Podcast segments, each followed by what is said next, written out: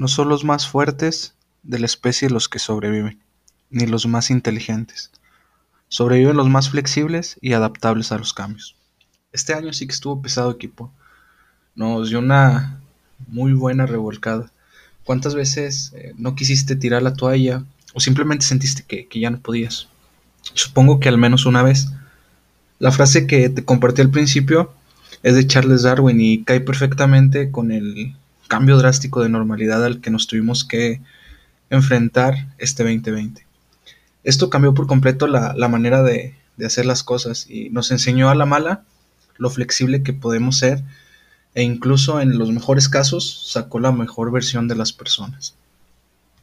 Este año estuvo lleno de adversidades que en lo personal hubo meses que me mantuvo en un hoyo del que parecía que poco a poquito iba saliendo y tómala, este, volvía a caer a otro incluso con, con mayor profundidad. Hubo un montón de proyectos los cuales tuve que pausar e incluso cancelar por la pandemia. Y podría decir que por la pandemia, entre comillas, porque muchas de las veces mi maldito yo procrastinador me decía, hey, no lo hagas, este, échale la, la culpa al COVID. Y así como años pasados, este se suma a la lista de los más difíciles. Y podría decir que ha sido el más difícil en cuanto a los golpes que, que me metió. Y es otro en el cual me, repito esa frase que probablemente tú te la, te la has dicho y dice, este es el último año que, me la voy a pasar así. supongo que a lo mejor en algún año te repetiste o te dijiste esa, esa frase. Pero claro que este año no pasa sin dejar unos cuantos aprendizajes que, que me ayudaron a, ver con otra perspectiva mi vida y el, potencial o, la garra que me, que me desarrolló para poderme enfrentar a las, a las adversidades. Si me permites, te voy a ir compartiendo uno a uno esos aprendizajes que, me dejó este 2020 y espero, aunque sea uno de ellos, te sirva y los empieces a aplicar.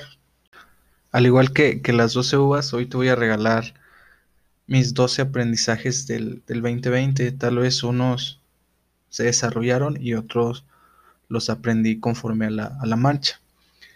El primero es que al tiempo le vale si estás bien o, estás mal. Él sigue su paso, así que tú sigue el tuyo. E, esto quiere decir que tú tienes la oportunidad de no estancarte en una mala situación porque el tiempo no tiene piedad y, no se va a detener a ver si tú como un bebecito estás bien. Así que tú sigue con tu camino, e intenta ver el, aprendizaje de que te está dejando esa situación y muéstrale tu mejor cara, ¿no? hay algo que me gusta, que, dicen, si algo tiene solución, ¿para qué te preocupas? Y si no tiene solución, ¿para qué te preocupas? El segundo es que tienes que disfrutar cuando estás feliz, porque te va a tocar estar mal y es cuando hay que pechugar. Esta regla la escuché hace algunos años, pero con diferente contexto. Fue en un curso de, capacitación en ventas que tuve, uno de los participantes en sus tiempos, él contaba que era pandillero y comentó lo siguiente, te lo voy a decir así tal cual lo dijo y tal cual lo recuerdo. Él dijo, algo que aprendí en la calle es que cuando te toca estar madreando un vato, tienes que darle y dejarte ir hasta que llenes, porque el día de mañana te va a encontrar y ellos no van a tener piedad y te van a vas a panear igual sin piedad.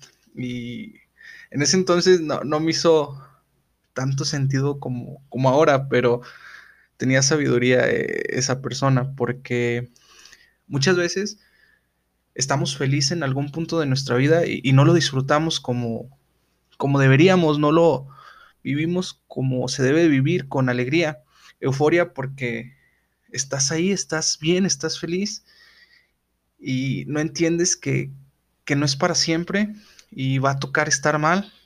Por alguna u otra situación la, vida nos va a arrodillar, a dar una revolcada y es en ese momento en donde te va a tocar a ti aguantar los mazapanazos de la vida. Número 3. El mal momento por el que estás pasando ahora no es para siempre. debes entender que, que nada es para siempre, que lo mal que te la estás pasando ahorita no va a durar para toda tu vida, o al menos de que tú sigas con la misma actitud y no quieras desprenderte de ese mal trago. Obvio, como todo, pues llevará su tiempo, podrás llorar, gritar, patalear, pero cuando acuerdes volverás a, a estar bien y vas a volver a, a, mirar atrás y vas a decir, no manches, este, todo pasa. El número cuatro es que nadie es para siempre. Y yo creo que este es uno de los aprendizajes con más carga emocional que, que tuve, porque debemos entender que nadie es para siempre. ¿Y a qué me refiero con esto? Es de que no eres eterno. Y a todos nos va a llegar el momento en el que vamos a, dejar de existir. Así que tienes que aprovechar todos, todos los momentos que pasas con esos seres queridos a los que tanto amas como si fuera la última vez, aprovechar cada segundo al máximo y entender esto que es clave, porque no es un día más, sino un día menos. Y por favor, suelta el maldito celular cuando estés con tus abuelos, con tus padres, con tus familiares, porque ese aparato, ese aparato en lugar de, mira, hasta me enojé y me trabé, ese aparato, eh, en lugar de acercarnos con nuestros seres queridos, nos aleja, o sea, no, no cumple con su función. Este también debes darte cuenta de, de, de eso, que las personas que, que amamos no, no, son eternas. Va a llegar un momento en el que ya no estarán con nosotros y, y debes comprenderlo porque es el proceso de la vida. Por eso hay que disfrutar cuando estemos con ellos para que no, no tengamos más adelante ese arrepentimiento. También debes darte cuenta que que el amor tampoco es para siempre. Algún día se, se tiene que acabar, ya sea porque alguno de los dos deja de existir, o bien eh, se apaga la llama y, es mejor decir adiós. Obvio, pues hay que llorar, eh, vivir el duelo, pero es muy importante vivir como si fuera el último día porque el, el arrepentimiento está muy cañón. Número 5. Debes dejar que tu emoción esté dentro de ti, pero que no te domine. Es muy importante el que sientas tus emociones, reconocerlas sin juzgarlas, para después sacarlas de una manera asertiva, porque si tú no expresas una emoción negativa, con el paso del tiempo se pudre, empieza a pudrirte a ti y después tú empiezas a pudrir a, a los demás. En otra ocasión te voy a explicar de manera más, de manera más detallada la, la técnica que a mí me, me, sirve, en la que yo me llevo la emoción negativa a un lugar en donde yo me siento cómodo, la siento, la comprendo y después le doy una patada en las pompas para sacarla. Número 6. Sal de tu zona de confort. Muchas veces la, la comodidad te parece lo mejor de lo mejor y, y te estancas. Ojo, algunas veces está bien quedarte en donde estás a gusto, pero a lo que me refiero es que a veces no estás cómodo en un lugar, ya sea por el liderazgo, por el ambiente, o simplemente porque ese trabajo o donde estás no va acorde a tu razón de existir y te quedas mucho tiempo aguantando porque crees que, que afuera no encontrarás algo igual e incluso piensas que, que no encontrarás nada, pero créeme que eso es muy absurdo, porque afuera hay cosas maravillosas. Entonces, sal de tu zona de confort y atrévete a ver qué hay más allá, qué hay fuera de ahí. Número 7. Sal del maldito closet. Con esto me refiero a que empieces a, a, vivir tu vida, no la de tus padres, familiares, amigos o conocidos. Debes de empezar a hacer realmente lo que quieres ser, sin miedo al que dirán. Entiende que es tu única vida y qué estúpido malgastarla siendo alguien que, que no eres. Ve por todo para cumplir ese sueño.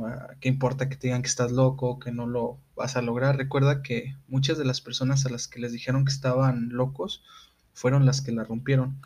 Y aparte esas personas que tanto quieres, eh, probablemente te comprendan en días, semanas, meses, años, o que incluso nunca lleguen a, a comprenderte, pero debes de entender que ellos ya vivieron su vida. Ahora te toca a ti vivir la tuya. Número 8. Tú eres el culpable de la vida que estás teniendo.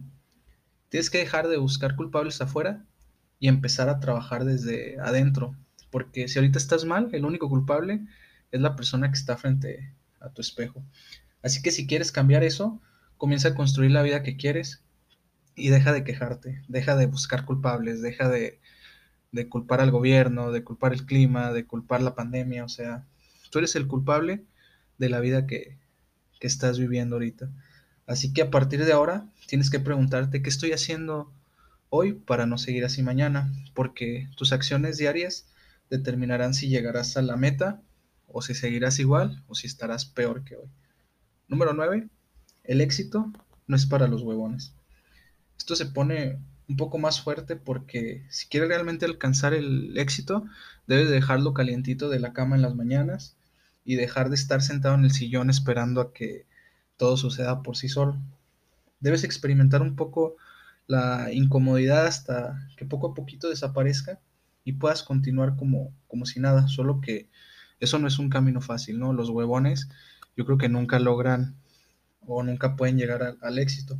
Tienes que sobrepasar tus límites y empezar a hacer lo que pocos se atreven a hacer para llegar a lugares en los que pocos están. Tienes que recibir un montón de, de portazos en la cara hasta que encuentres una puerta abierta o que te abran una puerta y luego volver a empezar ese proceso para llegar al, éxito. Es hora de, de, empezar a trabajar en la mejor versión de ti que solo la encontrarás si trabajas con determinación, constancia y disciplina. Así la hueva aparezca, la hagas tu compañera y la pongas a trabajar contigo. Número 10. Tú eres la persona más importante de tu vida. Así que debes de empezar a conocerte al 100%, tus fortalezas, áreas de oportunidad y sobre todo esas mil cosas que, que te frenan, que son miedos, inseguridades y limitaciones. Si quieres empezar a sobresalir y cambiar a lo mejor tu manera de, de, ver el mundo o cambiar incluso el mundo, debes de empezar a cuidarte a ti mismo. ¿Y de qué manera vas a cuidarlo? Pues lo vamos a dividir en cuatro aspectos, que es tu cuerpo, teniendo una buena alimentación y haciendo ejercicio, tu cerebro, que es con aprendizaje continuo, tu corazón, que, que es no dejar que las emociones negativas sean las que te dominen y saber drenarlas correctamente, y por último, tu alma o tu espíritu, tu esencia, que eso lo puedes cuidar con meditación o siendo simplemente una buena persona. Es sumamente importante el estar bien contigo mismo, así que anímate, motívate, apapáchate, ámate y sobre todo, cree en ti. Número 11. Todos tienen un corazoncito a veces muy, muy, muy, muy machacado por una vida difícil. Así que por favor, tú no juzgues a las personas, mejor compréndeles, compréndelas y ayúdalas a recuperar su esencia. Muchas veces ves a alguna persona que se comporta de una manera que, que no te agrada, ya sea porque es agresivo, melancólico, chiflado, sangrón, sangrona, o, como lo quieras llamar, y prefieres darle la vuelta e incluso llegas, llegas a, a juzgar a esa persona. Pero ¿cuándo te has tomado el tiempo de, de conocerlo? ¿Cuándo te has tomado el tiempo de escuchar su historia? Yo creo que debes darle a todos la oportunidad de, de, que te muestren su historia, de que te muestren qué les pasó, para que sí puedas comprenderlas y los puedas ayudar a, recuperar su esencia. Por favor, quiere a esos corazoncitos mayugados. Número 12. Deja huella en las personas. Este es el aprendizaje que, que más me ayudó este año, porque en cada plática tenemos la oportunidad de dejar un poco de nosotros en las personas. Y qué bonito que eso que dejamos sea una semillita que más adelante les estará dando, dando fruto. Debes de entregarte en cada plática dando lo mejor de ti porque hay batallas que tú libraste que pueden ayudar a quien se las compartes. Escucha lo mejor que puedas y ayuda sin juzgar. Una filosofía que, que me llevo del 2020 es que cuando alguien emprende su vuelo y cae, tienes en tus palabras la oportunidad de cortar o curar sus alas. Así que sé inteligente con lo que sale de tu boca. Estos fueron los aprendizajes que me dejó este año, pero sobre todo me hizo darme cuenta que no tenemos nada ganado. Debemos dar lo mejor de nosotros en la adversidad y no dejar de ser quien somos. Espero y puedas aplicar aunque sea uno de, estos 12 aprendizajes en este 2021, en el 2022 o en cualquier año y, espero y te sirvan. Recuerda que puedes escribirme en mi Instagram, que es Adolfo Olivares M. Eh, me puedes compartir qué es lo que aprendiste tú de este 2020 y puedes decirme tus comentarios acerca de este episodio. También puedes buscar a Colectivo Mestizo en Facebook, darle like a la página y esperar el contenido que, estaremos compartiendo en algún episodio de, enero. Les estaré explicando de qué vamos con Colectivo Mestizo. Y si aún no eres parte de, de este equipo, puedes suscribirte a la plataforma donde escucha y vamos a hacer todo por cumplir esas metas. Por último, me gustaría pedirte algo. ¿Puedo? Hazme un favor y, ve este 2020 como un año lleno de aprendizaje y, y ayuda a que este mundo sea un mejor lugar. Así que ya sabes, vas, rómpela.